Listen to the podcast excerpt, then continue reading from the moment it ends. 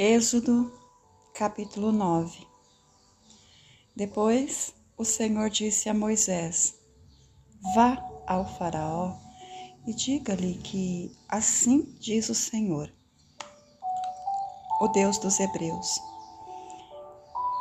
Deixe o meu povo ir.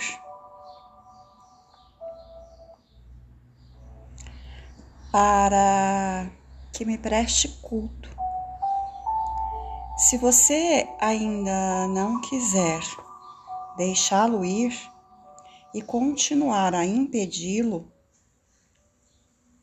saiba que a mão do Senhor trará uma praga terrível sobre os rebanhos do Faraó que estão nos campos.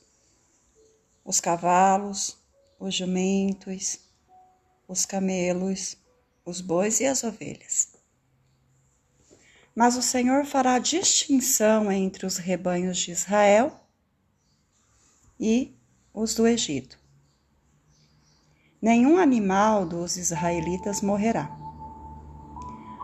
O Senhor estabeleceu um prazo. Amanhã o Senhor fará o que prometeu nesta terra. No dia seguinte, o Senhor o fez todos os rebanhos dos egípcios, dos egípcios morreram, mas nenhum rebanho dos israelitas morreu. O faraó mandou verificar e constatou que nenhum animal dos israelitas havia morrido. Mesmo assim, seu coração continuou obstinado e não deixou o povo ir. Disse mais o Senhor a Moisés e a Arão: Tirem um punhado de cinza de uma fornalha, e Moisés a espalhará no ar diante do Faraó.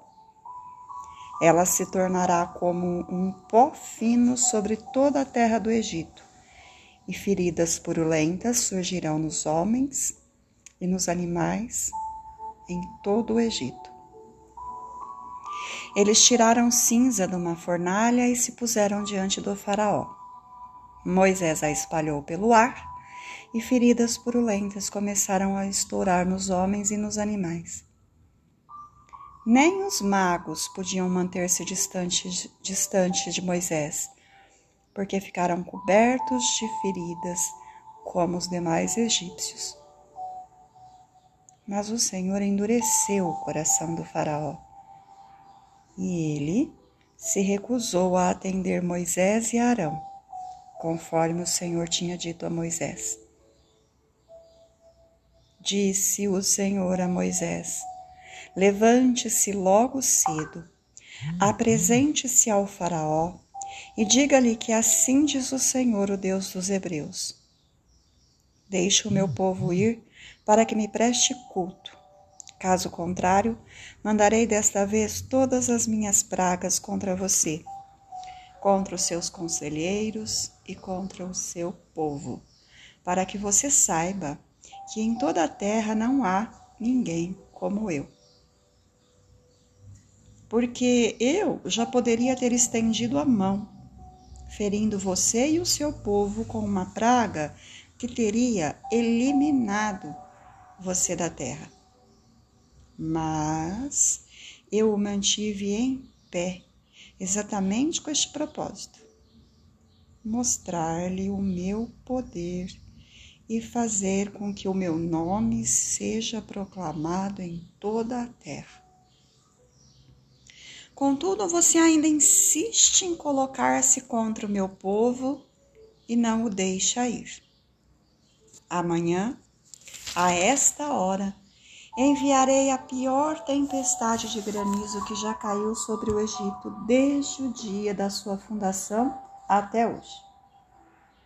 Agora, mande recolher os seus rebanhos e tudo o que você tem nos campos. Todos os homens e animais que estiverem nos campos, que não tiverem sido abrigados, serão atingidos pelo granizo e morrerão. Os conselheiros do Faraó, que temiam a palavra do Senhor, apressaram-se em recolher aos abrigos os seus rebanhos e os seus escravos. Mas Os que não se importaram com a palavra do Senhor deixaram os seus escravos e os seus rebanhos no campo. Então o Senhor disse a Moisés: Estenda a mão para o céu e cairá granizo sobre toda a terra do Egito, sobre homens, sobre animais e sobre toda a vegetação do Egito.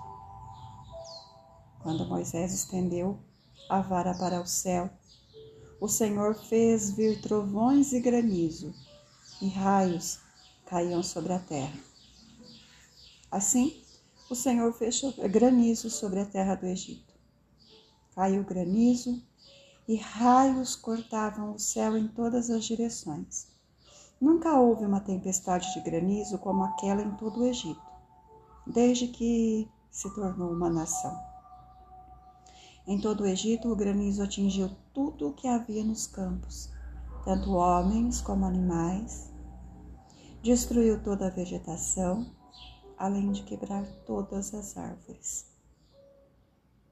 Somente na terra de Gozen, onde estavam os israelitas, não, caiu granizo. Então o Faraó mandou chamar Moisés e Arão e disse-lhes: Desta vez eu pequei o Senhor é justo. Eu e o meu povo é que somos culpados. Orem ao Senhor. Os trovões de Deus e o granizo já são demais. Eu os deixarei ir. Não precisam mais ficar aqui. Moisés lhe respondeu: Assim que eu tiver saído da cidade, erguerei as mãos em oração ao Senhor os trovões cessarão e não cairá mais granizo, para que saibas que a terra pertence ao Senhor. Mas eu bem sei que tu e os teus conselheiros ainda não sabem o que é tremer diante do Senhor Deus. O linho e a cevada foram destruídos, pois a cevada já havia amadurecido e o linho estava em flor. Todavia, o trigo e o centeio nada sofreram, pois só amadurecem mais tarde. Assim Moisés deixou o Faraó, saiu da cidade e ergueu as mãos ao Senhor. Os trovões e o granizo cessaram e a chuva parou. Quando o Faraó viu que a chuva, o granizo e os trovões haviam cessado, pecou novamente e obstinou-se em seu coração, ele e os seus conselheiros. O coração do Faraó continuou endurecido e ele não deixou que os israelitas saíssem, como o Senhor tinha dito por meio de Moisés. Soberania. Êxodo 9,16. Uma amiga minha leu toda a Bíblia quando tinha 12 anos. Quando terminou a leitura, ela disse à mãe: Uau! Deus realmente é Deus. Que declaração! Minha pequena amiga entendeu que Deus é poderoso e realiza seus propósitos mesmo quando não fazem sentido para nós. Ele é forte e bom.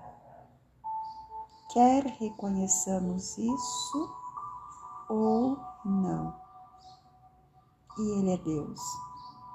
Ele não tem medo de ser mal interpretado por ninguém. Ele sempre faz o que é certo a fim de cumprir seu propósito. Sua força e absoluta soberania me oferecem segurança. Ele realmente é Deus. Mary Graham